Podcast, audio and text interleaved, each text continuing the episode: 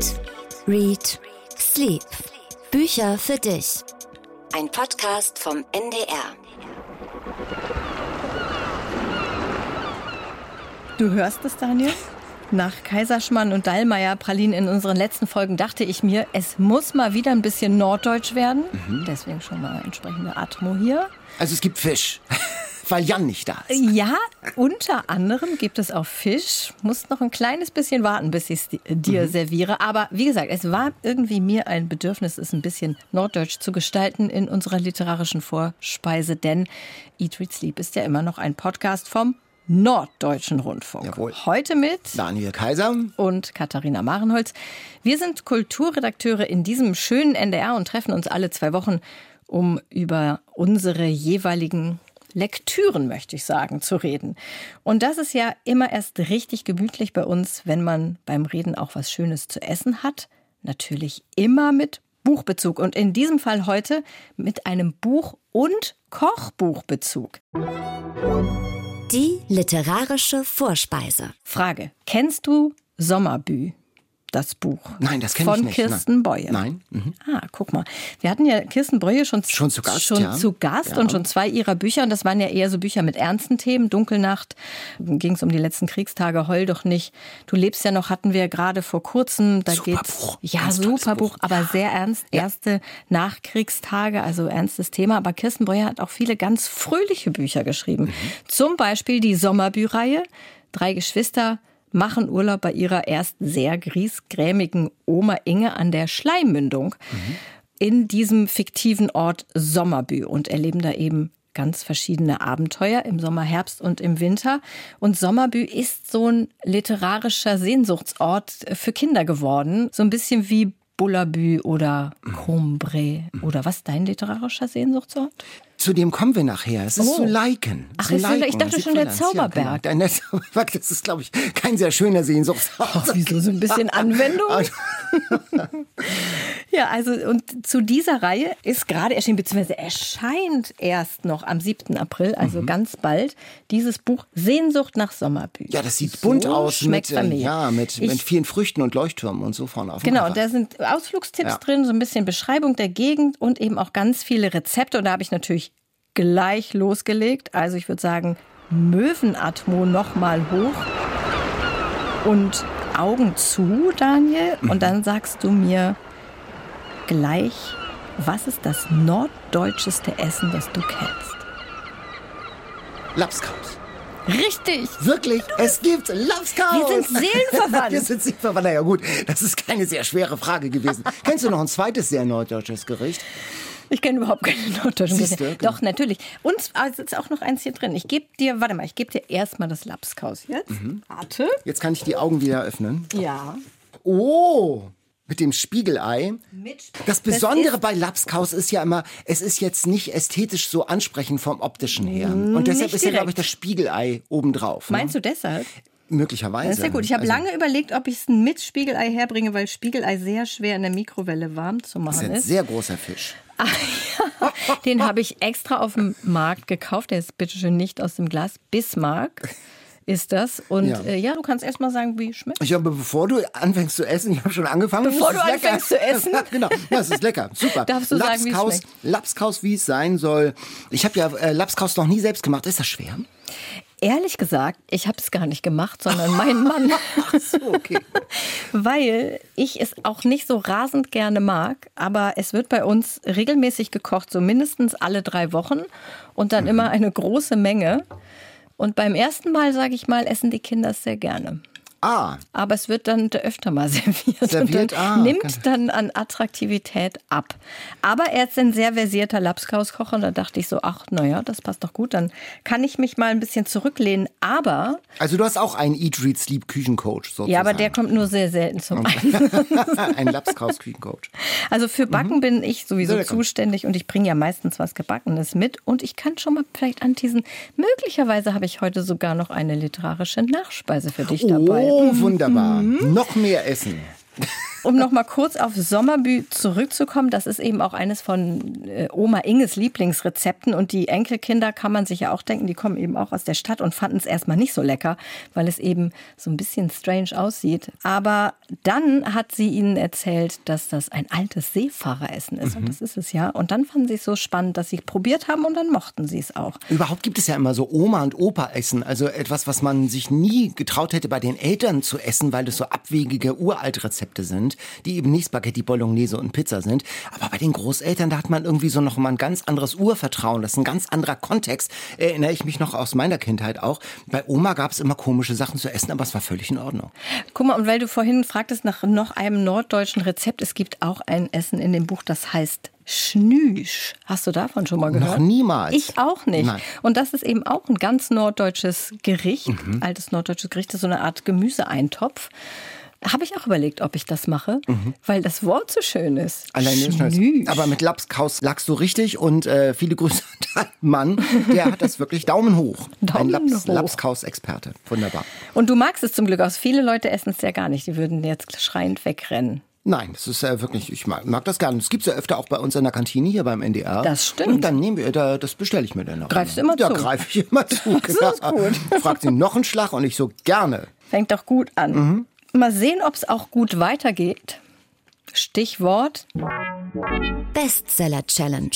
Wir haben als Bestseller diese Woche gelesen von Maxim Leo, Der Held vom Bahnhof Friedrichstraße. Und darum geht's. Michael Hartung, der sitzt in seiner Videothek in Berlin. Es ist nichts los, es ist eben eine Videothek. Und er vergnügt sich, weil nichts los ist, mit Louis de Funès Filmen. Und da kommt ein Journalist plötzlich rein. Aus Hamburg investigativ. Der hat zum Mauerfall-Jubiläum recherchiert, in alten Stasi-Akten diesen alten Fall gefunden. In den 80er Jahren fährt eine S-Bahn aus Ostberlin in den Westen, schnurschnacks durch. 127 Menschen sitzen in diesem Zug.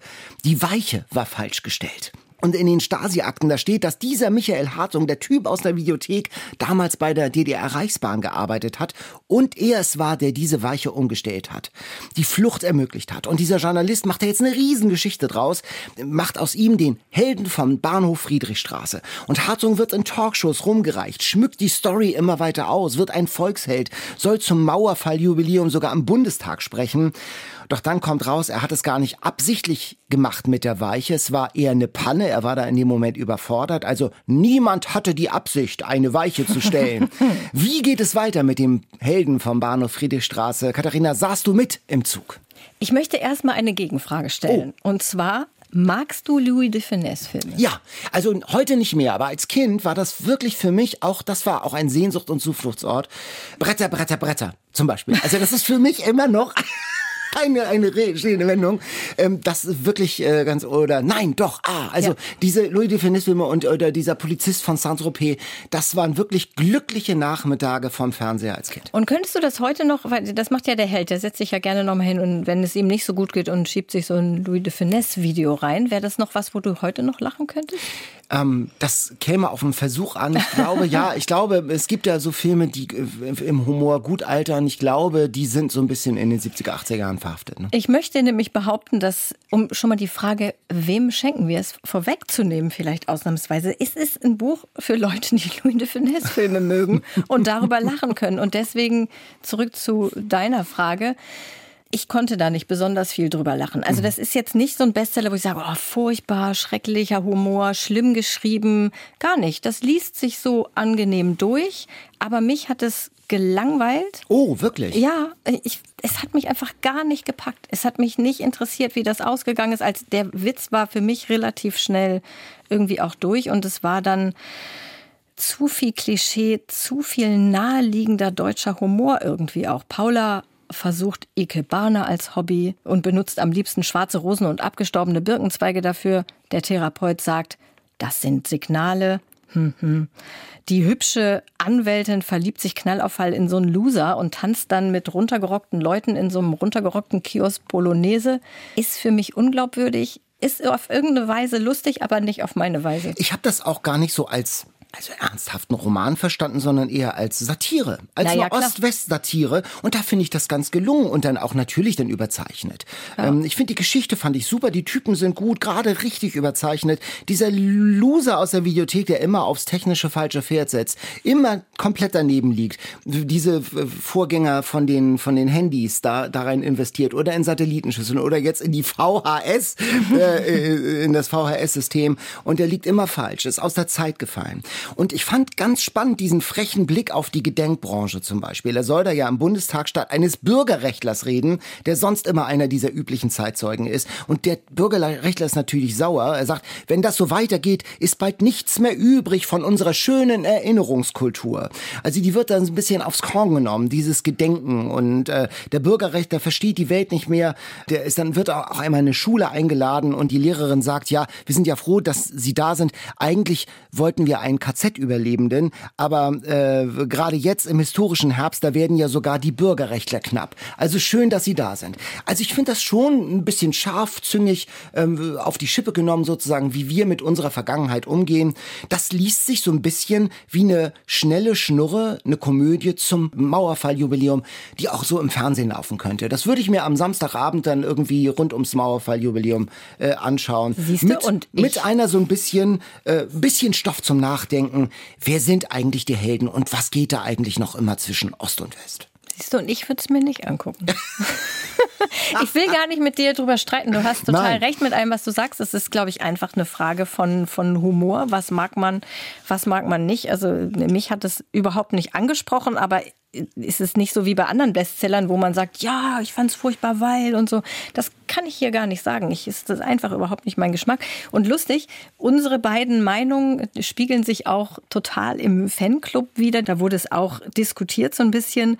Viele fanden es toll, weil es genau ihren Humor trifft. Diese gegenseitigen Vorurteile zwischen Ossis und Wessis auf die Schippe nehmen, hat ihnen gefallen. Und andere fanden es am Anfang gut und dann war es doch zu viel Klischee und fanden es dann auf die Dauer irgendwie eher langweilig. Ich glaube, das ist einfach eine Frage von Humor. Genau, Fall. und das funktioniert nur über Humor, jedenfalls auch bei mir hat es nur über Humor funktioniert, dann diese ganzen tiefschürfenden Anteile, dann diese Liebesgeschichte, die dann ja noch entscheidend wird äh, und auch diese Familiengeschichte mit Stasi-Anhang sozusagen, das hat mich alles dann nicht gepackt. Also die Stärke des Buches ist der Humor und wenn man das mag, diese Art von Humor, da gebe ich dir recht, dann ist es ein gutes Buch. Wenn man so ein DDR-Witzbuch auf, dem, auf der Toilette liegen hat. Ja, das ist jetzt ein bisschen böse. Also ich finde schon, dass sich das gut geschrieben auch gut runterliest im positiven Sinne. Also da, das ist jetzt, es ist jetzt kein Schenkelklopfer. Okay, wenn man den Hauptmann von Köpenick mag.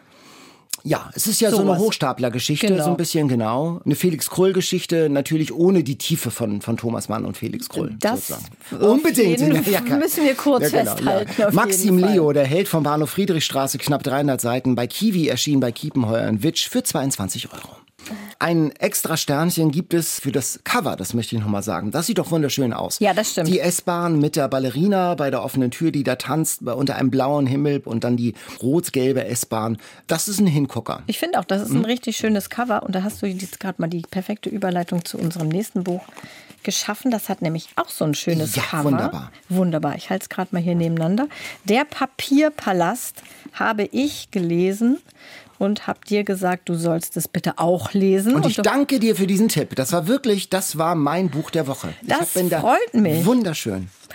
Sagen wir erstmal, worum es geht. Äh, Miranda Cowley Heller ist die Autorin. Kannte ich nicht, ist auch ihr Debütroman. Eine Amerikanerin, die allerdings Serien entwickelt hat. Und die Serien, die sie entwickelt hat, die kennt man. Sopranos und The Wire zum Beispiel.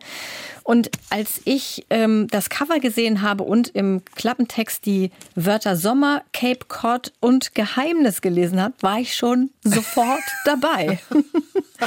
Also, ähm, das sind genauso meine Triggerwörter.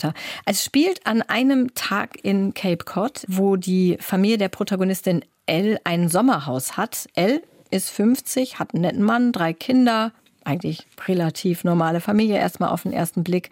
Es fängt an, 6.30 Uhr morgens. Sie geht schwimmen im Teich, der zum, zum Haus gehört und denkt so an den vergangenen Abend, als es eine Feier gab, so eine Familienfeier. Da war die Mutter dabei von Elle, ihre Kinder, ihr Mann und ein befreundetes Paar, Jonas und Gina. Soweit, so normal. Aber dann, irgendwann am späteren Abend, gab es Blicke zwischen Jonas und Elle. sie sind beide raus und hatten Sex. So fängt das direkt an. Und man hat auch den Eindruck, das ist schon was, was beide wollten und zwar schon lange. Sie, es gibt da irgendwie eine tiefe Beziehung zwischen denen. Sie konnten aber nicht richtig zueinander kommen bisher. Und dann wird in Rückblenden erzählt, warum eigentlich nicht? Was ist da passiert in der Kindheit? Das sind dramatische Sachen, die dramatische da passieren. Sachen und toll sind passiert. beschrieben. Richtig gut. Ja, ja. oder? Mhm. Und ich mochte die Stimmung, obwohl ja. auch das wurde bei Instagram heiß diskutiert weil einige meinten so, oh, nach dem Klappentext hätte ich so einen Feelgood-Sommerroman erwartet. Das ist es nicht, aber es ist trotzdem eine schöne Stimmung, finde ich, obwohl krasse Sachen passieren. Ich bin komplett abgetaucht in diese Geschichte, wie in einen dieser Seen, in, ja. äh, in denen die immer Diesen baden. Dunklen, Diesen dunklen Seen, aber ja, Seen. so, und so ist es ja auch. Vom ersten Kapitel. Ähm, Al kommt da ja morgens in ihrem äh, fliederfarbenen, äh, was ist das, Nachthemd, in ihrem, ähm, was ist denn das? Keine Ahnung, Ja. Morgenmantel? Mor so, so, ja, so ja, ja, genau, Morgenmantel, genau, richtig. Genau, und kommt da runter und sieht die Überreste der, der vergangenen Nacht und alleine man riecht richtig den Duft in der Natur, ähm, die Morgenstimmung, das ist, das ist so stark. Die Bilder, die sie Mhm. findet, ähm, zum Beispiel als die Kinder und die Familie im Wasser planschen und Elle liegt im Zelt und ihr Jonas liegt davor. Sie hatten ja kurz davor Sex und begegnen sich am Strand dann wieder. Sie sind alleine und sie liegt im Zelt und er davor und sie sprechen durch das Gitterfenster des Zelts wie in einem Beichtstuhl. Also alleine so ein Bild zu finden, das ist unglaublich. Und dann haben sie da nochmal Sex, ohne, ohne zu viel zu verraten. Ja, ja, und dann dieses wilde, archaische, urgewaltige, also die Natur spielt da eine Rolle. Also auf jeder Seite eine Tiermetapher, möchte ich sagen. Ja, Schaben, die sich vermehren, kreischende Kaninchen in Fallen, zerquetschte Zecken, zerdrückte Hamster. Ja, oh. Also ja, das lebt und das hat, das hat so eine Urgewalt in der Bildsprache. Ich mochte das sehr. Und auch der Papierpalast, das ist ja der ironische Name für das Haus, weil das war ursprünglich mal fest und solide geplant, aber musste aus Geldgründen dann so mit, mit Pappe zusammengetackert werden. Und die Mäuse fressen das jeden Sommer an. Jeden und, Winter. Äh, jeden Winter, ja, jeden Winter. Und äh, dann müssen die Mäuse auch entsorgt werden. Auch Ja, eine gruselige. Vorstellung, wenn ich das kurz ausführen darf. Man kommt nach dem Winter zum ersten Mal ins Sommerhaus und muss erstmal Besteckschubladen auskippen, weil da tote Mäuse oder Schlimmeres drin liegen. Und die quietschen, wenn man sie auskippt. Dann, ja, das ist schon. Es hatte schon, ja, auch die zerquetschte Zecke. Also ich, Aber- bei mir flirrte es auch so ein bisschen um mich rum beim Lesen. Ich fand das ganz stark und aber auch Papierpalast, auch die Bücher, die da gelesen werden. Und es kommt ja, der Gatsby kommt Ja. und die unvermeidliche Sturmhöhe. Natürlich. Natürlich, also um Himmels Willen, was habe ich getan? ähm, ähm, aber man erfährt in den Rückblenden auch eben, wie die Mutter, wie die Großmutter, wie die aufgewachsen Mhm. sind, wie die so ein ganz komisches Verhältnis zu den Frauen in der Familie entwickeln, wie sie immer Verständnis entwickeln für die Macho-Männer, die auch zum Teil gewalttätig sind. Ähm, das, das ist alles ganz stark erzählt. Nur Jonas als Typ zu perfekt. Ein bisschen zu glatt. Solche Leute gibt es nicht oder sie dürfen sich bei uns melden. Aber ich, ich, fand den, ich fand den unangenehm. Wirklich? Bisschen. Ja, doch. Nein. Ich fand den ein bisschen unangenehm. Das ist doch so eine Bilderbuchgeschichte nee, da. nee, nee. Da ist eher Peter noch ein bisschen perfekter. Siehst du mal? Ja, Aber ich möchte noch eine Sache sagen zu diesem, äh, weil viele sagen, ah, das sind so krasse Themen. Und ich finde es so toll, wie die Autorin schafft, zwischendurch immer so einen trockenen Humor reinzubringen, Mhm. sodass das auch so gebrochen wird. Also die Mutter zum Beispiel von Elle ist ja eigentlich, das kann man vielleicht verraten, schon eine eher unsympathische Person. Oder sagen wir mal, würdest du nicht sagen? un- Doch, die ist Äh, unsympathisch, weil sie, weil sie eben ihre Tochter schlecht behandelt. Aber die bring, haut einen trockenen Spruch nach nächsten Genau. zum, raus. Zum Beispiel, äh, wie, wie sie sagt, ich musste so lachen, als sie ganz cool meinte, als Jonas Mutter, die so eine etepetete Frau ist, die eigentlich Ihr niemand seid so eine richtig, Schande. Genau, genau, niemand mag. Jonas ähm, Mutter kritisiert ähm, Els Mutter, weil die das Lagerfeuer mit Holzkohlebriketts macht und sagt, Holzkohle, im Kongo ist fast der ganze Wald gerodet. Da kannst du auch gleich hinreisen und eigenhändig die Berggorillas erledigen. Und dann sagt die Mutter, das würde ich auch tun, wenn die Flüge nur nicht so teuer wären und schüttet dann den gesamten Inhalt der Tüte aufs Feuer. Dafür mochte ich sie dann irgendwie auch Doch gerne, auch. weil sie das so raushaut. Die, die, die sind sehr facettenreiche Figuren, die sie da schildert, die Miranda Corley Heller. Also ich mochte das wirklich sehr und ich war auch nicht enttäuscht. Man kann es ja vielleicht verraten. Es gibt ein offenes Ende. Ja, also wir sind uns nicht einig, wie das Wir Ende sind uns nicht einig. Überhaupt Bei dem nicht. ich sagen kann, dass mich das enttäuscht, sondern ich fühle mich da in diesem Fall komplett als mündiger Leser, weil ich am Ende selbst sozusagen entscheiden kann, nachdem ich alle Charaktere, ihre Biografien, ihre Herkünfte, ihre Genetik sozusagen von Mutter und Großmutter gelesen und verinnerlicht habe, kann ich mir selbst ein, ein, ein Bild machen. Und Katharina und ich, wir sind uns nicht einig, ob es ein Happy End ist oder nicht, aber es lohnt sich unbedingt, dieses Buch zu lesen. Ganz toll. Unsere Empfehlung fürs Frühjahr, würde ich sagen. Uneingeschränkt. Papierpalast von Miranda Coley Heller, übersetzt, sehr gut übersetzt, soweit ich das beurteilen kann, von Susanne Höbel. Erschien bei Ulstein 448 Seiten und das ist, finde ich, übrigens eine sehr gute Länge für so ein Buch. Ja. Oder? Also lang genug, um drin zu versinken, aber nicht unendlich lang wie das berühmte gelbe Buch. Das berühmte Gelbe. das wir uns gequält haben. 23,99 Euro gerade erschienen. Wunderbar, Daumen hoch. Mein Daumen bleibt oben. Ich habe ein Sachbuch mitgebracht. Es heißt Hitlerwetter. Es geht um die Frage, wie lebt es sich in der Di- Diktatur? Wie lebt man, wenn man nicht verfolgt wird, sondern wenn man sich mit dem Regime arrangiert hat oder ganz hinter ihm steht? Gerade in der NS-Zeit. Der Hamburger Historiker Tilman Bendikowski, der hat jetzt genau darüber ein Buch geschrieben. Es heißt Hitlerwetter. So nannte man das gute Wetter, das Kaiserwetter in der Zeit. Und es geht um zwölf Monate im NS-Staat von 1938 bis 39. Also kurz vor Kriegsausbruch und ein, zwei Monate nach dem Krieg. Und ähm, Tilman Benikowski dekliniert da die Lebensbereiche durch, von Monat zu Monat. Also jeder Monat hat ein eigenes Thema. Im Dezember geht es um Weihnachten. Wie feiern die Deutschen eigentlich Weihnachten? Und da wird beschrieben, wie es den Nazis schon eigentlich nach kurzer Zeit gelungen ist, weitgehend das Fest zu entchristlichen. Ja, das fand ich sehr äh, interessant. Wie schnell das ging. Wie schnell das ging. Dass sie einfach behauptet haben, das hat mit Jesus gar nichts Gar zu tun. nichts zu tun. Und hier Stille Nacht war gestern, heute haben wir neue Weihnachtslieder. Und es geht um den germanischen Ursprung. Oder im April geht es zum Beispiel um Hitlers 50. Geburtstag, ähm, wo wirklich ähm, ein ganzes Volk nicht verordnet von oben, sondern aus freien Stücken diesem Mann zujubelt, ihm Geschenke macht. Die, eine Frau schickt seiner ganzen Leibgarde Socken. Also es ist eine, eine fast ähm, religiöse Verehrung. Es geht im Sommer, geht es um Urlaub. Es geht darum, dass der Körper nicht einem selbst, sondern der Volksgemeinschaft gehört. Also es geht darum, dass Fitness eine große Rolle spielt mh, und auch gesunde Lebenswandel. Aber so ganz nach Plan lief das nicht. Mir war neu, dass der Alkoholkonsum im Nationalsozialismus enorm angestiegen ist zum Beispiel. Es geht natürlich in dem Buch auch um den Alltag der Menschen, die verfolgt wurden, weil sie Juden waren, weil sie nicht in die Nazi-Ideologie passten, wie sie versucht haben, gerade im Jahr 38, 39, Stichwort Reichspogromnacht, aus Deutschland zu entkommen. Und wie alle Länder die Grenzen zugemacht haben. Und wie alleine Shanghai sozusagen noch übrig blieb und wie man in norddeutschen, in Hamburger bürgerlichen jüdischen Wohnzimmern den Globus zur Hand genommen hat und den Kindern gezeigt hat, guck mal hier, da, Da wollen wir fahren hin, wir hin. da fahren wir hin, ganz am anderen Ende der Welt. Also ich fand das ein ganz, ganz starkes Buch und sehr packend geschrieben, weil es nicht nur ein Blick nach gestern und vorgestern ist, sondern die Leute in der Zeit sind nicht irgendwelche Fremden aus Schwarz-Weiß-Fotos, sondern die sind uns in ihrem Alltag wahnsinnig nah. Und wenn es uns gut geht, wie wichtig wäre uns Rechtsstaat, Demokratie?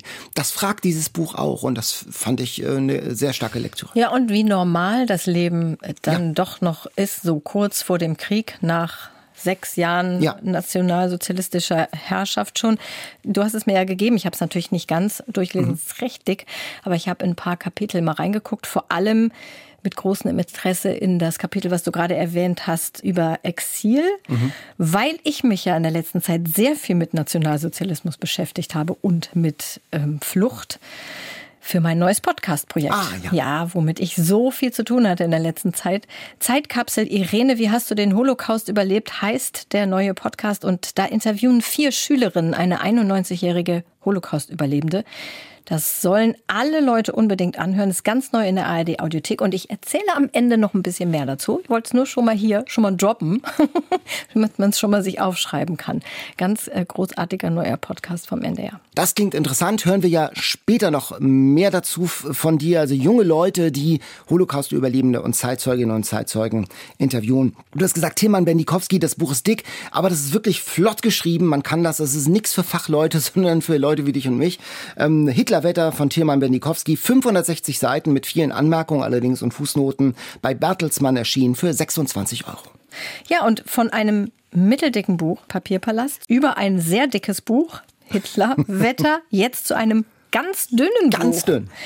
Nordstadt von Annika Büsing kam es schon zur Sprache in der letzten Folge, weil es Dora Held empfohlen hatte. Und da waren wir so elektrisiert, weil sie so davon geschwärmt hatte, dass wir gesagt haben, wir müssen das auch lesen. Und ich hatte es schon, als ich mhm. das gehört habe, dachte ich so, gut, das ist ein Buch, was bei mir neben dem Bett liegt. Das hatte ich mir immer aufgespart für, wenn es mal hektisch wird für Eat, Read, Sleep, dachte ich, dann kann ich die, Moment, wie viele Seiten sind es? Dann kann ich die irgendwie 100 20 Seiten Nicht mal, mal schnell genau. vorher lesen. Und jetzt habe ich es aber dann doch mit dir zusammen für diese Folge gelesen.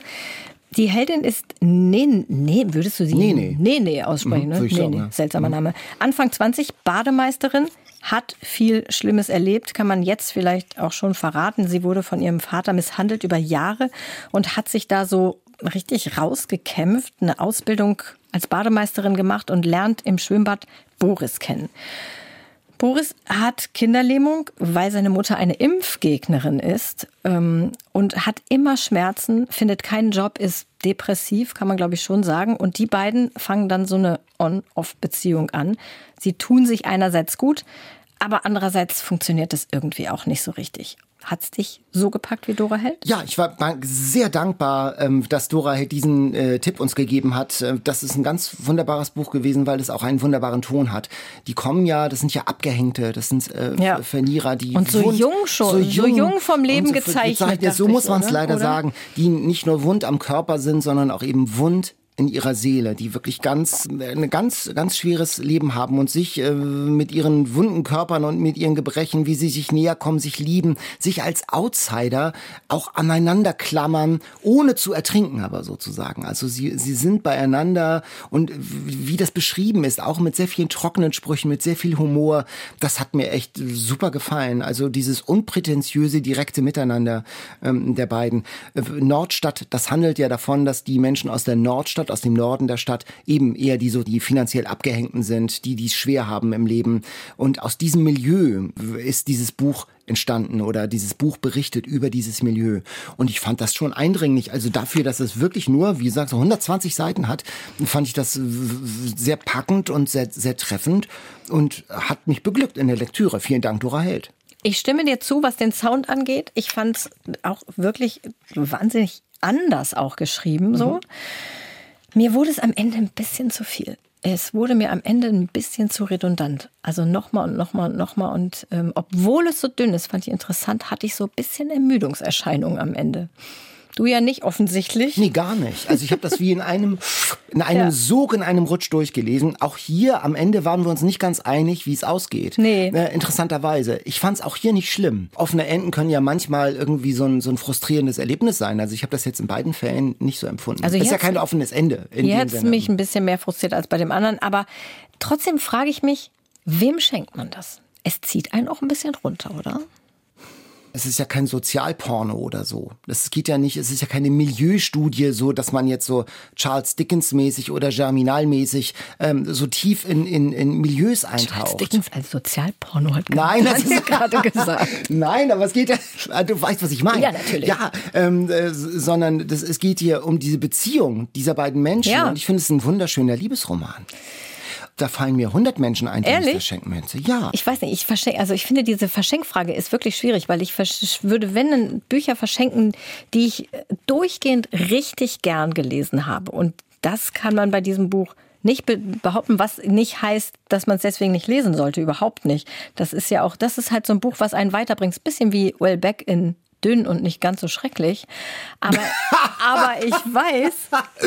Nein, also mit Ray Beck würde ich, hat das für mich gar nichts zu tun, sondern es hat hier wirklich eine ganz starke poetische Kraft, die ja, ich Ray Beck persönlich ja, irgendwie nicht das stimmt. Würde. Aber ist auch hier, ich meine, das ist richtig krass. Nur ist eine Triggerwarnung ja. drin vorne. Wegen der Sachen, die ähm, Nene erlebt. Nene erlebt. Mhm. Aber so ist Leben. Also Ja, das ist, meine Meinung. Aber ja, ähm, ich glaube auch, da muss man das Buch dann weglegen und von mir aus dann auch eine, eine Triggerwarnung auf den Einband. Aber das ist, bleibt trotzdem äh, ein, ein gutes Buch. Und ich würde Ja, es vielleicht natürlich. nicht, also es ist jetzt keine Liebes, es ist kein Wolldeckenbuch. Nein, das- Nein, das muss sondern ja es nicht ist sein. Dann, muss nicht sein. Und es ist äh, dann eher dann was für, für für Literaturaffine. Das klingt dann wieder so, als ob das ein, so ein gespreiztes, ähm, äh, manieriertes Zeug ist, was sie zusammengeschrieben Das hat. ist es das ist nicht, ja gerade nicht. Ja, Nein. das stimmt. Also es macht es, also ich würde Also schon für Leute, die auch den man- Mut haben, sich auf solche Lebensgeschichten einzulassen. einzulassen, die auch mal, die nicht nur das Glatte mögen, Mhm. sondern auch mal das Gebrochene,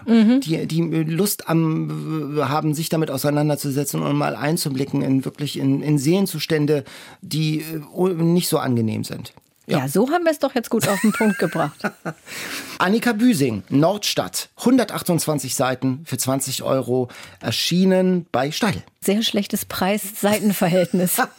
Das stimmt, das wäre nämlich wie, was sagt Oh, dein ich hab, Dreisatz? Moment, ich habe jetzt ja eine Formel entwickelt, um das auszusetzen. Jetzt kann ich ganz schnell Formel. vor deinen Augen ausrechnen. Einen Moment, bitte sag noch mal. Warte mal, was brauche ich 128 zuerst? Seiten. 128. Nee, ich würde zuerst den Preis. Du Nee, nee, ich brauche 20. zuerst die Ach so. Seiten. Mach meine Formel nicht durcheinander. Ach so. Sag mal jetzt bitte die Seitenzahl. 128, Ja.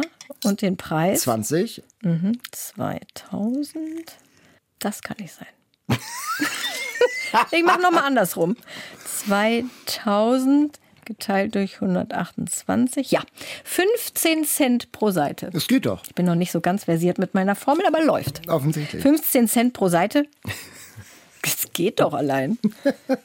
Nein, ich finde, man muss das auch nochmal hier sagen. Man, das ist ja kein Bewertungskriterium für gute Literatur. Nein. Ich bin oft froh, wenn ich ein dünnes Buch gelesen habe, was mich sehr viel mehr erfüllt als ein ganz dickes Buch, wo am Ende irgendwie nichts drin steht. Gerade gestern habe ich ein, bringe ich demnächst mit, ein dünnes Buch gelesen, was glaube ich sogar noch dünner ist aus dem Mare Verlag, was richtig toll ist. Das würde ich sozusagen jedem schenken. Mehr dazu in der nächsten Folge. Ja, und dann haben wir beide noch einen Thriller gelesen, einen Krimi von David Lagerkranz. Der ist eigentlich Journalist mit Biografien über Zlatan Ibrahimovic, den Fußballer, bekannt geworden, aber weltweit auf einen Schlag berühmt. Und bei uns klingelt's im Ohr, weil er die Millennium-Trilogie zu Ende geschrieben hat, weil Stig der Autor, gestorben war. Das Mädchen mit dem Drachentattoo und so. Also weltberühmt, mehrfach verfilmt. Und jetzt ist sein eigener erster Fall erschienen mit zwei eigenen Ermittlern. David Lagerkranz, der Mann aus dem Schatten. Worum geht's? Ein Fußballschiedsrichter in Schweden wird ermordet. War es der randalierende Vater eines Spielers? Oder hat es etwas mit der Vergangenheit des Schiedsrichters zu tun? Der kommt nämlich aus Afghanistan, aufgerieben irgendwo zwischen CIA und Taliban. Die Ermittlungen der Polizei stocken und da finden sich die Vorstadt-Streifenpolizistin Michaela und der intellektuelle, hyperbegabte Hobby-Profiler und Spezialist für Verhörtechniken Hans Recke. Mm, Also so ein Typ, der sich einen Tatort anschaut und Dinge sieht, die sonst niemand sieht. Und die finden sich zusammen, ein ungleiches Paar, und die versuchen, den Fall zu lösen. Heute zu Gast bei Eat, Read, Sleep. Hey, David Lagerkranz. Hello. Hello. What is the feeling like to have your own investigators in your hand now? Well, for the moment, I feel quite good about it because I think I've survived the release in the Nordic countries, so I'm happy about that. But I was nervous, of course, because I've written the book about Zlatan, and then, of course, I wrote the Millennium books. And then I thought that everyone would say now he, when he writing his own story, I mean, he couldn't do it. so I'm happy that I survived and I find readers with this new book about my Hans Recke, the professor, and his young colleague Michaela Vargas. Ja, er ist froh, dass das Buch jetzt raus ist und auch schon seine Leserinnen und Leser in Skandinavien gefunden hat. Aber er war schon auch ein bisschen nervös, dass die Leute sagen, ja, Slatan Ibrahimovic und die Millennium-Bücher okay, aber eigene Bücher kann der gar nicht. So there was a lot of pressure for you after the Millennium Trilogy. Yes, of course it was. I mean, it was uh, great pressure writing the Millennium books. I mean, that's sort of the challenge of my life. But during the tour with the, the last Millennium book, I had a new idea about the Sherlock Holmes sort of person from the upper class who met a young girl from the suburbs. And that was sort of all I had. And I mentioned it to a journalist. And then the paper flashed the news that this is David's new crime series. and and, and just after a couple of days, we had, you know, bids from all over the world. So I signed the contract before I'd written a word. For a long while, I felt like a cheater. Also David stand schon unter Druck nach dem Erfolg der Millennium-Serie und vor allem, er hatte für sein neues Buch eigentlich nur eine vage Idee. Ein Sherlock Holmes-artiger Typ aus der Upper Class trifft ein junges Mädchen aus dem Vorort. Mehr nicht. Aber dann hat er das einem Journalisten erzählt und dann gab's direkt die Schlagzeile, das ist Davids neue Krimireihe und innerhalb von Tagen gab es dann Angebote ausländischer Verlage. Er hat einen Vertrag unterzeichnet, ohne ein einziges Wort geschrieben zu haben und fühlte sich so ein bisschen wie ein Betrüger. Ich sag mal, ich finde ja, dass im neuen Buch Hans Recke, der Ermittler, ein interessanter Charakter ist, aber vielleicht ein bisschen zu facettenreich. Hans Recke is quite a colorful person. How many? I hope so. Yeah, but how many colors do you think does an investigator need, or is it too much? Well, well, I mean, it's not good if he's too complex because I think you can't cope with that. So I hope uh, he is so complex that he's interesting and not so complex that he's confusing. So what do you mean, really? Yes, you need a lot of colors, but not too many. And, and how much Sherlock Holmes is in Hans Recke? It's a lot. I'm playing with the old detective. Sherlock Holmes was my first love, my first literary love. I was so fascinated about his ability to see the, the big thing in the small things. But when I started to think about Sherlock Holmes, I thought about what I loved about him, but also what I didn't like so much. And that was his arrogance, that he was so absolutely sure of his genius. I was sort of trying to figure out if he can do something else, if I can substitute the arrogance with doubt and depression. So I tried to turn him around a bit and make a modern Sherlock Holmes. Also Hans Recke hat viel von Sherlock Holmes, weil der englische Detektiv eben Davids erste literarische Liebe war. Aber Sherlock hat auch schlechte Eigenschaften, Arroganz nämlich. Und für seinen Charakter, für seine Figur, für Hans Recke, wollte David diese Arroganz durch Zweifel und Depression ersetzen, ihn also ein bisschen auf links drehen und modernisieren. David Lagerkrantz kommt ja aus einer sehr illustren Familie. Sein Vater war ziemlich prominent in Schweden, Schriftsteller, Kritiker und Zeitungsverleger. Und bei denen zu Hause gingen die Autoren ein und aus. I imagine that you were surrounded by famous authors. Yes, all the time. That was sort of my childhood. Yeah, was To- that to- to- inspiring? Well, uh, I think so because I wanted to be a writer, and maybe in the beginning I wanted to be like the writers more than write. You know, I thought they were quite cool, at least some of them. I have kids now, uh, and they speak all the times, of course, during the dinner table. But I was always silence in sort of a solemn silence because I didn't dare to talk with all these intellectual. Also tatsächlich wollte David wie einer dieser Autoren sein. Er saß immer still am Tisch und hat fasziniert den Geschichten zugehört. Das würde auf jeden Fall eine gute Autobiografie abgeben. Vielleicht schreibt er die ja schon heimlich. You said before that you want to write an autobiography. Are you secretly writing it already? Yeah, yes. Well, I actually signed a contract to to write about my my upbringing, but uh, you know, and then so many things come come instead. Millennium, for example. But I wanted to write about this crazy upbringing, but my father was so contemptuous about everything that was mediocre. Uh, so I have this memory of him sitting uh, in front of the TV, and we could see it could be the prime minister and whatever, and he was sort of full of scorn, and he said, "What a mediocre figure," and that was you know nice to hear in the beginning because he he was sort of a, like a king who could judge the, the high and the low. But af- afterwards, I thought at the beginning, what if I am one of the mediocre? what what a terrible thing that would be. And I sort of had a sense when I had going out to life that there were two ways for me: be successful or be depressed. Maybe I, I tell it in a, a superficial way now, but th- this is sort of the ground story of my life. And when I wrote about Hans Recke, I sort of um, tried to put in that in his character. So I used to say Hans Recke is me in many ways, except that I lack his brilliance. But otherwise, you know, I sort of meld him from my own background and, and yeah, with my own depressions. Ah. Die Verträge für die Autobiografie, die gibt es schon, aber es kam bislang immer was dazwischen. Die Millennium-Trilogie zum Beispiel. Aber David denkt, dass seine Geschichte, wie er groß geworden ist, wirklich interessant ist, wie sein großer, mächtiger Journalistenvater vom Fernseher saß und die ganzen Großen im Fernsehen sah und sehr bissig kommentierte, wie mittelmäßig die doch alle seien. Diese Frage, was, wenn ich nur Mittelmaß bin, also die hat David immer total beschäftigt. Er dachte, er wird entweder total erfolgreich oder depressiv. Und dieses Gefühl hat er dann auch seinem Protagonisten gegeben. Also es steckt auch ziemlich viel von David in Hans Recke. Thank you very much, David Lagerkrantz. We hope to hear from you soon when you publish the next book. Thank you, David. All the best. Okay. Bye bye. Lovely speaking bye. to you. Thank you very much. Bye. Bye bye. Bye. David Lagerkranz, der Mann aus dem Schatten. Das Buch hat 480 Seiten, ist bei Heine erschienen und kostet 24 Euro.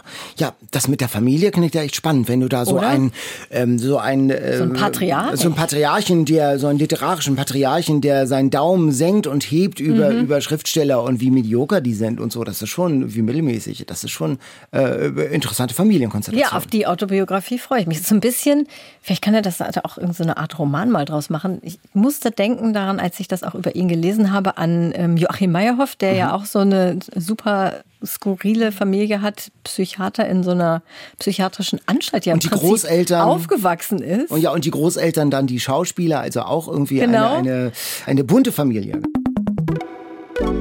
Ja, Daniel, ich sehe, du hast das ganze Lapskaus inklusive des ganzen Fisches aufgegessen. Das klingt ja so, als ob du jetzt das eine Familienpackung gewesen wäre. Nee. Nein, nein, also ich bin kurz davor, den Teller noch sozusagen abzulecken, weil das so lecker war. Aber schön. du hast jetzt, jetzt warte ich und jetzt ja, ja, da schon rum, literarische Nachspeise. Ich habe ausnahmsweise eine mm. literarische Nachspeise. Ich gebe es dir einfach mal so rüber, ja. du kannst es auswickeln und ist mal das auch sehen. was Norddeutsches? Es ist auf jeden Fall auch aus dem Sommerbü-Buch ob ah. das jetzt rein norddeutsch ist, weiß ich gar nicht. Ah, das ist nicht. kalter Hund. Oh, das ist sofort erkannt. Ja, natürlich. Wow. Es ist natürlich, also das, man, man sieht es ja sofort. Ich meine, was gibt es an kalter Hund nicht zu erkennen? Ja, es sind diese Kekse übereinander geschichtet mit Schokolade. Also genau. ganz schön, sehr Bist lecker. Du, magst du? Ja, äh, nicht, also nach meiner Fitnessoffensive nicht jeden Tag, aber immer gern. Ich mag das ganz geil. Das ist süß. Hat eine herrliche Konsistenz. Und Tolles Kinderessen. Ich wollte gerade sagen, ja. ist das so ein Kinderessen? Ja, ich, ja, super. Also wirklich kalter Erinnerung. Als Erwachsener macht man sich ja nicht mehr kalter Hund, oder? Nee, man kann das auch beim Bäcker kaufen, habe ich neulich ja. gesehen. Aber für oh. mich ist es auch, ich habe daran dazu eine klare Assoziation. Kindergeburtstagsfeier ja. bei meiner Freundin Annette Jablonka. da gab es das immer. Mm. Ich fand's super. Meine Mutter hat's nie gemacht. Ich glaube, war ihr zu unsophisticated. Ich weiß auch nicht genau. Hast du es denn selbst gemacht jetzt? Ich habe es jetzt zum ah. ersten Mal selbst gemacht. Ich möchte sagen, gelungen. Mmh, ja, ist ein schön. bisschen wenig Schokolade. Ich glaube, ich habe zu viel Keks mmh. reingeballert aber, aber mhm. ist eben auch in, in dem mhm. Sommerbübuch das Rezept, glaube ich, aus Kirsten Boyes, ich glaube, steht sogar dabei, Kindergeburtstagsrezept. ja, es geht einfach und ich finde, in diesen Zeiten, wo wir ja alle Energie sparen sollen, ist es super, weil man muss es gar nicht backen. Aber die ähm, Schokolade muss man ja flüssig machen, ne? Ja gut, mhm. aber mhm. das geht ja relativ schnell. Lecker. Ich sag mal so fünf Minuten auf dem Herd und dann einfach Keks, Schokolade, Keks, Schokolade. Es ist ja auch nicht wirklich Schokolade, sondern Kuvertüre. Also ne, wenn du dran bist, kannst du die mit das könnten wir das mit der literarischen Nachspeise beibehalten. Meinst du? Sehr gute Idee. Okay, ich, ich guck mal, ob ich das öfter mal Lecker. hinkriege. Jetzt müssen wir aber erstmal in unseren Buchladen gehen, mhm. Daniel. Der Buchladen. So, und hier kommt jetzt Silke rein und sagt, Hallo Herr Kaiser. Hallo Silke. Ich suche ein Buch, das an der Nordsee spielt, aber nicht witzig ist. Silke hat es schon mit mehreren Nordsee-Krimis versucht. Die waren ihr alle so ein bisschen zu zwanghaft lustig. Gut gefallen hat ihr Bärenfüttern verboten. Das war mal ein Tipp von Florian Valerius bei uns im Podcast vorletztes Jahr, glaube ich sogar. Nicht so gut gefallen hat ihr Judith Hermann daheim, das spielt ja auch an der Nordsee, war ihr zu spartanisch. Ich finde, das hat Silke sehr schön ausgedrückt. Sie sucht jetzt ein dickes Buch oder eine Buchreihe zum drin versinken. Das an der Nordsee spielt. So, Herr Kaiser, was hätten wir denn da? Ich habe leider nur ein dünnes Buch, aber es ist eine Geschichte, die mir sofort eingefallen ist an der Nordsee. Eine wahre Geschichte von Tjark Evers. Und wenn man die gehört hat, lässt die einen nicht mehr los. Mir ging's so. Anfang Januar 1867 wird am Strand von Wangerooge, Nordsee, eine Zigarrenkiste angespült. Und darin liegt ein siebenseitiger Abschiedsbrief. Und geschrieben hat ihn der junge Seemann Tjark. Der will seine Eltern zu Weihnachten auf Baltrum überraschend besuchen. Ein Schiff setzt ihn ab. Auf der Insel denkt er, die Bootsleute legen ab, Schlag auf Schlag schluckt sie der Nebel, ihre Konturen lösen sich auf, vom Rand her, sowie Erinnerung verblasst, und Tjark sieht ihnen nach. Dummerweise ist er nicht auf der Insel, sondern auf einer vorgelagerten Sandbank. Das Schiff ist weg Oh Gott. und die Flut kommt. Und er weiß, er wird gleich sterben. Er hat aber Stift und Papier dabei und schreibt einige Zeilen zum Abschied, bevor er dann ertrinkt. Und Astrid D., also das ist ein wahrer Fall. Und diese, diese Zigarrenkiste, diese Zeilen, die liegen in Baldrum in so einer Vitrine im Museum. Was? Gott, Und ja Astrid. Deer und Achim Engstler haben diese Zeilen aus, der, aus dieser Flaschenpost in Tüdelchen zu einer Novelle gemacht, wirklich virtuos getextet, sprachlich so ein bisschen auf Hochglanz poliert. Und ich finde, das lohnt sich. Auflaufend Wasser ist eine Novelle, ist kein dickes Buch, hat 120 Seiten, ist bei Steidel erschienen, kostet 16 Euro, ist schon ein paar Jahre alt, also man muss sich das wohl antiquarisch besorgen. Diese Geschichte verdient es nochmal, erinnert zu werden. Der Trend geht so ein bisschen zu zum 120 120 Seitenbuch heute genau, bei uns. Ich hätte noch auch noch einen Tipp für Silke. Was ich gerade jetzt am Wochenende angefangen habe zu lesen, also ich bin noch nicht durch, aber es lässt sich ganz gut an, möchte ich sagen. Sommerschwestern von Monika Peetz.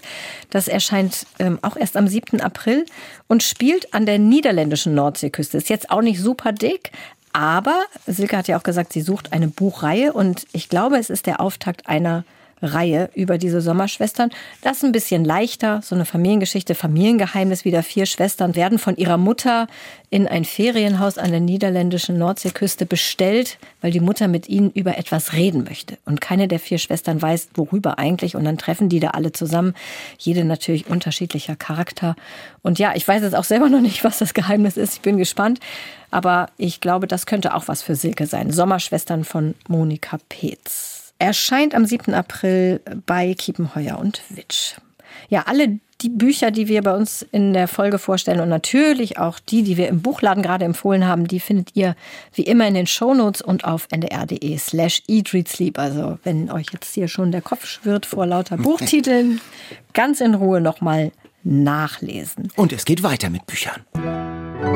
Die All-Time Favorites. Ich liebe ja Bücher von Thomas Glawinitsch und war deswegen sehr froh über die Mail von Sophia aus Innsbruck, deren Alltime Favorite das größere Wunder von Thomas Glawinitsch ist. Also österreichischer Autor, der sehr unterschiedliche Themen sich immer vornimmt. Das finde ich auch besonders faszinierend. Er hat schon geschrieben einen Endzeitroman, einen Krimi, eine Satire auf den Literaturbetrieb, einen surrealen Fantasy-Thriller und eine Art Selbsterfahrungsbericht über eine bizarre Pilgerreise nach Bosnien-Herzegowina. Das habe ich auch schon mal hier vorgestellt.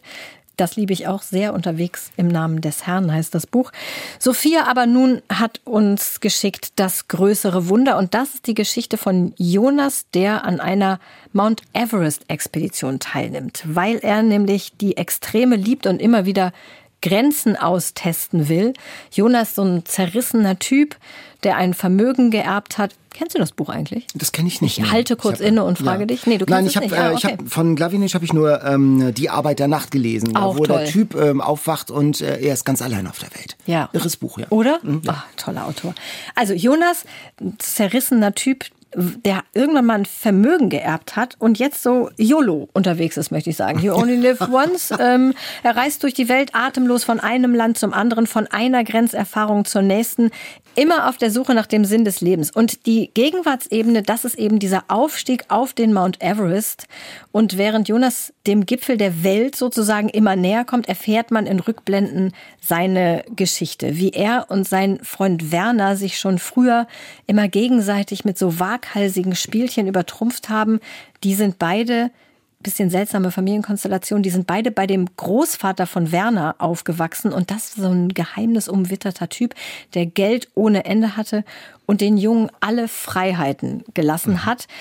Einerseits toll, andererseits furchtbar auch, weil was tut man, wenn man alles tun kann, wenn man alles tun darf und wenn man eigentlich alle Möglichkeiten hat und das schreibt halt auch Sophia Die vielen Möglichkeiten, die Jonas dann auch später mit diesem Vermögen hat, was er geerbt hat, lassen einen neidisch werden, aber er ist eben auch oft einsam und rastlos. Denn was kann man mit Geld nicht kaufen, Daniel?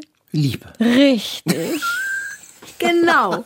Das findet auch Jonas irgendwann raus. Und Sophia meint, ein sehr packend geschriebener Roman über einen jungen Menschen, der gleichzeitig ein beneidenswertes und bemitleidenswertes Leben führt. Die Handlung ist geschickt aufgebaut und vor allem die Bergsteigerszenen sind spannend erzählt. Man kann das Buch kaum aus der Hand legen. Und das stimmt. Die Bergsteigerszenen sind großartig. Das habe ich so gern gelesen. Magst du Berge? Von weitem. Ich auch eher. Ja, also das ist immer so anstrengend, da hoch zu, also ich bin kein Bergtyp. Ich war zum ersten Mal jetzt im Urlaub, war ich zum ersten Mal richtig in den Alpen. Bin mhm. übrigens an Innsbruck vorbeigefahren. Mhm. Sophia, hallo. Und das ist natürlich beeindruckend, aber ich habe so gar nicht diese Sehnsucht, auf irgendwelche Gipfel zu gehen. Gar nicht. Aber das wird so toll beschrieben. Und obwohl ich das gar nicht selber verspüre, habe ich das unglaublich gerne gelesen. Und Sophie hat den Roman auch schon oft verschenkt und die meisten, denen sie es geschenkt hat, waren auch begeistert. Also super Tipp, oder? Fast für alle möchte ich sagen, für Bergsteiger, für Nicht-Bergsteiger. Das größere Wunder von Thomas Glawinitsch, sein Taschenbuch inzwischen bei DTV 11,90 Euro. Das kann man sich mal gönnen. Nicht nur für Bergfans. Ich habe einen Tipp von Klaus mitgebracht aus Wuppertal von Siegfried Lenz. So zärtlich war Suleiken. Oh. Die Erinnerungen an Masuren, an die hm. masurische Heimat von Siegfried Lenz nach dem Krieg aufgeschrieben. Und Klaus schreibt, mit diesem Buch begann wahrscheinlich meine bis heute andauernde Liebe zu Büchern, zur Literatur. Sein Deutschlehrer nämlich, der gehörte nicht zu den Lehrern, die am Jahresende oder zu Weihnachten Partys mit der Klasse gefeiert haben. Nein, nein, der las vor, sehr zum Leidwesen meiner Klassenkameraden, schreibt er. Er las vor aus Siegfried Lenz, so zärtlich ich war so liken. Und ich habe es, schreibt Klaus, von Anfang an genossen und geliebt, jedes Jahr wieder, auch wenn ich damals mich nicht getraut habe, es zuzugeben, das wäre mega uncool gewesen. Und das Besondere, das seit 25 Jahren liest er jetzt seinen Kindern, Nichten und Neffen jedes Jahr zu Weihnachten aus diesem Buch vor. Die konnten jetzt äh, manche Geschichten zum Schluss fast auswendig, besonders die Liebesgeschichte hat es allen angetan. Und sie haben dann immer im Chor immer Willst noch Lakritz gerufen. Das ist eine Ach. der Pointen. Und sein Sohn, der liest seiner Freundin jetzt auch aus so liken vor. Also eine wunderschöne, fast schon möchte ich sagen, dynastische Vorlese- und Literaturgeschichte. Das sind aber auch schöne Geschichten. 20 Geschichten aus so einem kleinen, fiktiven, masurischen Dorf, Suleiken. Ähm, und die Familie meines Vaters, die kommt ja aus Ostpreußen. Und ich war auch schon mehrmals in Masuren und bin auch durch die Ortschaften gefahren mit diesen besonderen Namen, Krucklanken und wie die alle heißen, über die alten Friedhöfe, wo die alten deutschen Masuren begraben liegen. Das ist so der, der Sound der Sprache, der ja auch rüberkommt. Und dieses etwas, naja, äh, dieses ähm, naive, bauernschlaue, dörfliche, ein Ort im Rücken der Geschichte, hat Siegfried Lenz gesagt, so ein bisschen von der Welt vergessen, ähm, mit wunderschönem Himmel, mit toller Landschaft und äh, so lustig geschrieben, wie einmal der Zirkus nach Suleiken kommt das ist nicht ein richtiger Zirkus, sondern Anita Schibukats Wanderbühne.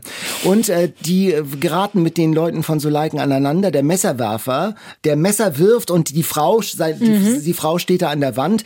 Der Messerwerfer wird vom Publikum bedroht. Er soll doch bitte diese, es unterlassen, diese Messer auf die Frau, die sie gerade noch so freundlich begrüßt hat, zu werfen. Also es kommt eins ein Eklat zum nächsten. Ein Kaninchen wird aus äh, der Jacke eines Zuschauers gezaubert und der besteht darauf, dass er das Kaninchen behalten darf, weil das ja in seiner Jacke gewesen ist. Äh, also, also sehr lustige, wunderschöne Geschichten mit Mutterwitz, Bauernschleue und es ist vor allen Dingen auch eine schöne Erinnerung an eine untergegangene Welt, die es da gegeben hat. gleich die erste Geschichte da liest einer die ganze Zeit und dann kommt es zu so einem militärischen Konflikt. Der Feind rückt an und er sagt immer, nein, nein, ich will noch eine Seite lesen, noch eine Seite lesen.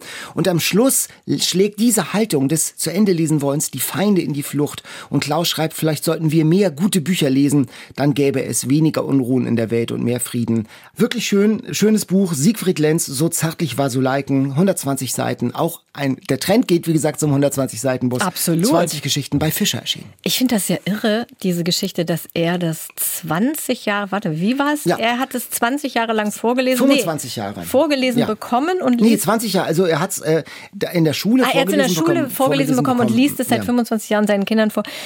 Immer wieder das Gleiche. Das finde ich so toll.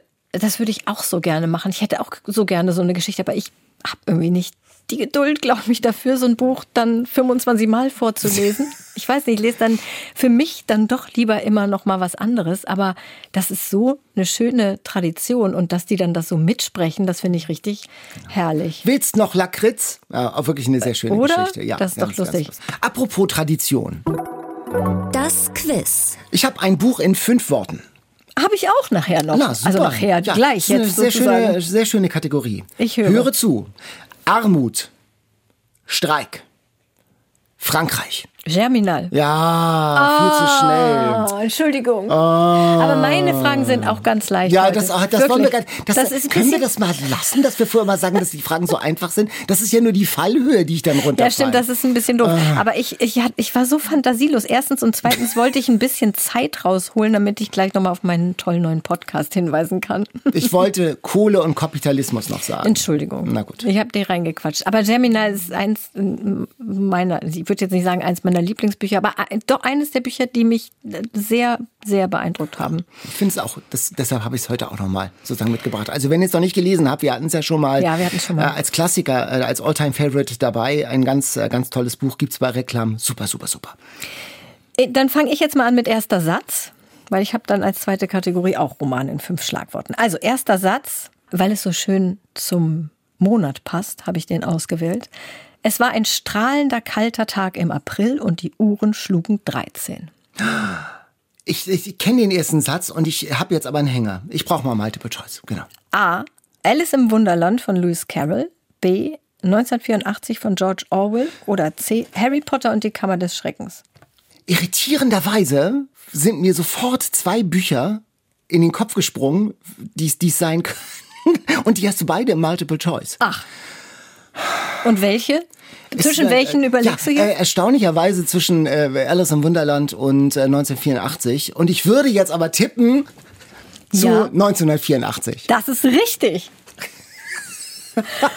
Und ich möchte sagen, es passt nicht nur zum Monat, sondern auch zur gerade erfolgten Zeitumstellung. Deswegen fand ich es so lustig. Ah, lustig, ja, es war ja. ein strahlender, kalter Tag im April und die Uhren schlugen 13. Nun schlagen sie bei uns nicht 13, aber irgendwie mit der Zeitumstellung könnten sie theoretisch 13 schlagen.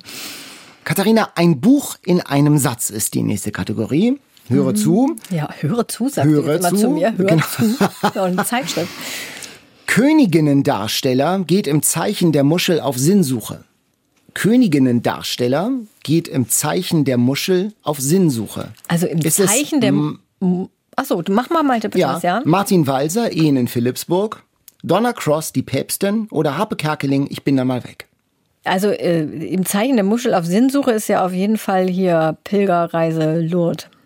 Mhm. Äh, nee, nicht Lourdes, äh, sag schon, hier Santiago de Compostela. Mhm. Ähm, Und was war nochmal das erste? Also es wird Harpe Kerkeling sein, aber ich möchte noch mal kurz, trotzdem noch mal kurz den Anfang von dem, von dem Satz. Martin Walser, Ehen in Philipsburg. Nee, nee, ich meine den, Ach so, den. Königinnendarsteller. Ah, Königin da. Ah, Harpe Kerkeling, Königin Beatrix. Ja! Es ist auf jeden Fall äh, Harpe Kerkeling. Genau, Königinnendarsteller geht im Zeichen der Muschel auf Sinnsuche, hast die du- Jakobsmuschel. Hast du Genau. aber sehr schön, Sehr schön. sehr schön äh, Satz draus gemacht. Wow. Toll. Und jetzt kommen ich, fünf- Ich, ich sehe schon, wir reißen es heute voll alles, ne? Jetzt kommt Roman in fünf Schlagworten von mir. Unterricht, Fuchs, Wald, Pflanzenkunde, Kohlblatttaschentuch. Die Häschenschule. Ja! Wirklich? Ach so, na. Applaus für uns beide. Wir haben War alle, alle, richtig. Super, gelungen. Auch das ist schon mal ein kleinen, mal- ich habe ja die Ostern, die Osterfolge habe ich ja zusammen mit Jan, aber ich dachte, ich mache schon mal so einen kleinen Hinhörer für, für den Ostermonat April. Kinder, spricht die Mutter Hase, putzt euch noch mal die Nase. Mit dem Kohlblatttaschentuch. Finde ich herrlich, Kohlblatttaschentuch. Cool. So, jetzt kommen wir zur allseits gefürchteten Bestseller Challenge. Die Auslosung. Daniel, ich reiche dir die Ja. Dose rüber, denn nächstes Mal bin ich mit Jan dran. Du darfst uns was Schönes ziehen. Es sind lauter neue Titel auf der klingt auch Bestsellerliste. Ich bin sehr gespannt. Ich ziehe, ich ziehe und ich habe mich entschieden. Mhm. Und der Gewinner ist Wolf Haas. Müll. Ah, Wolf Haas habe ich noch nie was gelesen von Wolf Haas. Wolf Haas. Müll. Ja, Na gut. Interessant. Hoffentlich steckt nicht drin, was draufsteht. Das wäre wünschenswert in der Tat. mit dem Karlauer zum Schluss. ja, bevor wir uns verabschieden, ich habe es schon angekündigt, möchte ich jetzt noch mal mit Werf auf Zeitkapsel hinweisen. Mein, also nicht meinen eigenen, ich war Redakteurin, neuen Podcast, der mich wirklich sehr beschäftigt hat in den letzten Monaten. Und es passt auch gut hierher, finde ich, weil auch eine Geschichte erzählt wird in dem Podcast. Und zwar die Lebensgeschichte von Irene Batter, geborene Hasenberg, die als Kind von Berlin nach Amsterdam geflohen ist als Jüdin vor den Nationalsozialisten und dann schließlich doch ins Konzentrationslager Bergen-Belsen deportiert wurde. Sie war mit 15 also im KZ und die Idee von diesem Podcast.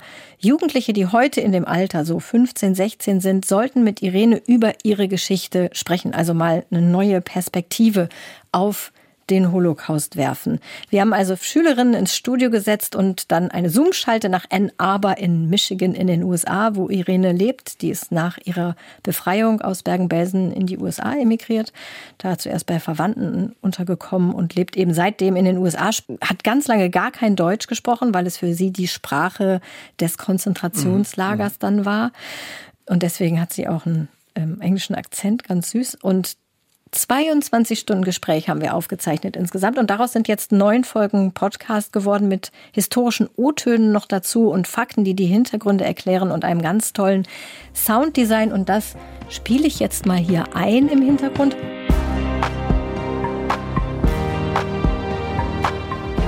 Mhm. Ja, das ist so der Sound des Podcasts und Jetzt möchte ich bitte, dass du vor meinen Augen diesen Podcast abonnierst in der ARD Audiothek. Das mache ich sofort. Du musst mir noch mal die Namen sagen. Zeitkapsel. Zeitkapsel. Irene, wie hast du den Holocaust überlebt? Ja, ich glaube, das muss ich nicht alles eingeben. Ja, gib mal einfach nur Zeitkapsel. Das können wir gleich mal testen, ob Kapsel, das auch gut Irene, funktioniert. wie hast du den? Ja, es funktioniert. Hier, guckst du? Ja. Da, in äh, dunkelblau. Genau. Und jetzt drücke ich auf Abonnieren. Genau, Super. sehr gut. Und das solltet ihr alle auch tun, denn das ist wirklich ein toller Podcast. Und das solltet ihr natürlich auch mit Eat, Read, Sleep tun, wenn ihr es nicht schon längst getan habt. Da muss man auch gar nichts Kleingedrucktes unterschreiben oder so. Man bekommt auch keine Waschmaschine, unfreiwilligerweise, sondern man geht einfach in die ARD Audiothek oder eine andere Podcast-Plattform. Da findet ihr uns auch. Genau. Und dann auf Abonnieren klicken, damit man keine Folge verpasst, weil manchmal gibt es ja Folgen außer der Reihe, auch bei uns. Ja, das war's für heute. Lest doch Eat, gerne Müll mit. Wir lest freuen uns. Müll mit. Lest genau. Müll mit von Wolf Haas. Ähm, seid dabei bei der nächsten Bestseller Challenge und wir freuen uns auf euch. Bis zum nächsten Mal. Bis dann. Tschüss. Tschüss. Eat, Read, Sleep. Bücher für dich. Ein Podcast vom NDR.